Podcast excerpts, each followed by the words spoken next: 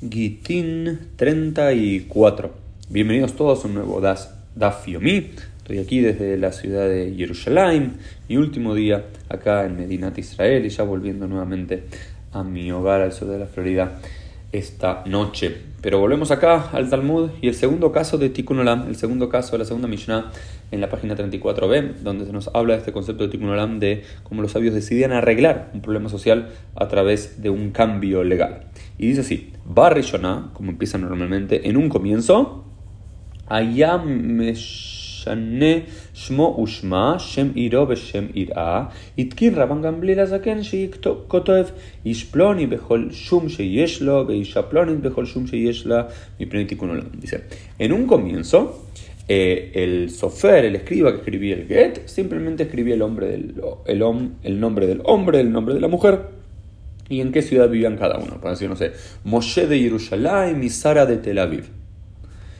Pero Rabban Gamliel, Asaken, nuevamente el mismo sabio, este sabio de, la transición, eh, por Tikkun Olam, por mejoramiento de la sociedad del mundo, decidió que se tiene que escribir Ishploni Behol Shum Sheyeshlo, este hombre y todos los otros nombres que este, esta persona tiene. ¿Por qué? Porque eh, podía llegar a ser el caso que un hombre sea conocido en una ciudad como tal y en otra ciudad como otro nombre, o la mujer lo mismo, y no se llega a identificar verdaderamente a quién le dio el get a quién y si la mujer verdaderamente fue divorciada o no. ¿Cómo puede llegar a ser el caso y cómo podemos entenderlo? Acá, por ejemplo, se nos da el caso de un hombre, ¿sí? Galil. Un hombre que vivía en, eh, que, un hombre de la tierra de Israel, que en Yehudá, en el territorio de Yehudá, el sur de la tierra de Israel, tenía un nombre y en Galil era conocido eh, por otro nombre, ¿no? ¿Cómo lo podemos entender hoy en día?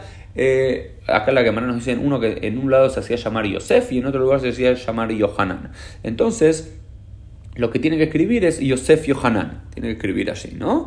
Tiene que escribir este hombre, Yosef Yohanan, divorció a tal mujer, no sé, Sara Rica o lo que fuese. Si en algunos lugares, no sé, en el Galil es conocido como Yosef y en el, el es conocido como Yohanan, hay que escribir ambos nombres, ¿sí? Con todos los kinuim, como se llama, con todos eh, los apodos que también el hombre eh, recibe. Por supuesto, después nos dice la quemará que hay que llamarla, eh, hay que llamar al hombre, a la mujer con su nombre Ikari, con su nombre principal con el cual la mayoría del mundo lo conocen, en el caso de una mujer que la mayoría la llama Miriam y algunos la llaman Sara, entonces hay que poner principalmente Miriam y después, digamos, y todos los kinuim o todas las formas que se llame, eh, incluido eh, ¿no? Pero el nombre principal va siempre al comienzo.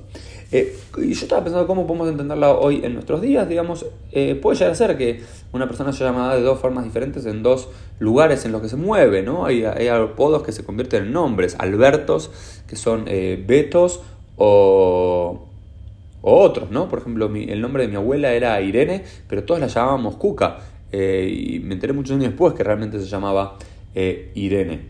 O, por ejemplo, otro, hay muchos que en los Estados Unidos se llaman, eh, no sé, Matthew, pero luego en, otro, en ambientes judíos o en la tierra de Israel eh, se van a llamar eh, Mordejai o Matitiau u otro nombre. Entonces puede llegar a ser el caso. Entonces, por Tikkun para el mejoramiento del mundo, cuando hay un get, se tiene que saber a ciencia cierta a qué persona se refiere y estar seguros de escribir todos los posibles nombres con los cuales esa persona pueda ser llamado, tanto el hombre como la mujer, para estar seguros quiénes son estas dos personas. Este segundo caso en el cual se utiliza el concepto de Tikkun Olam, de mejoramiento del mundo, seguimos estudiando algunos casos en el día de mañana.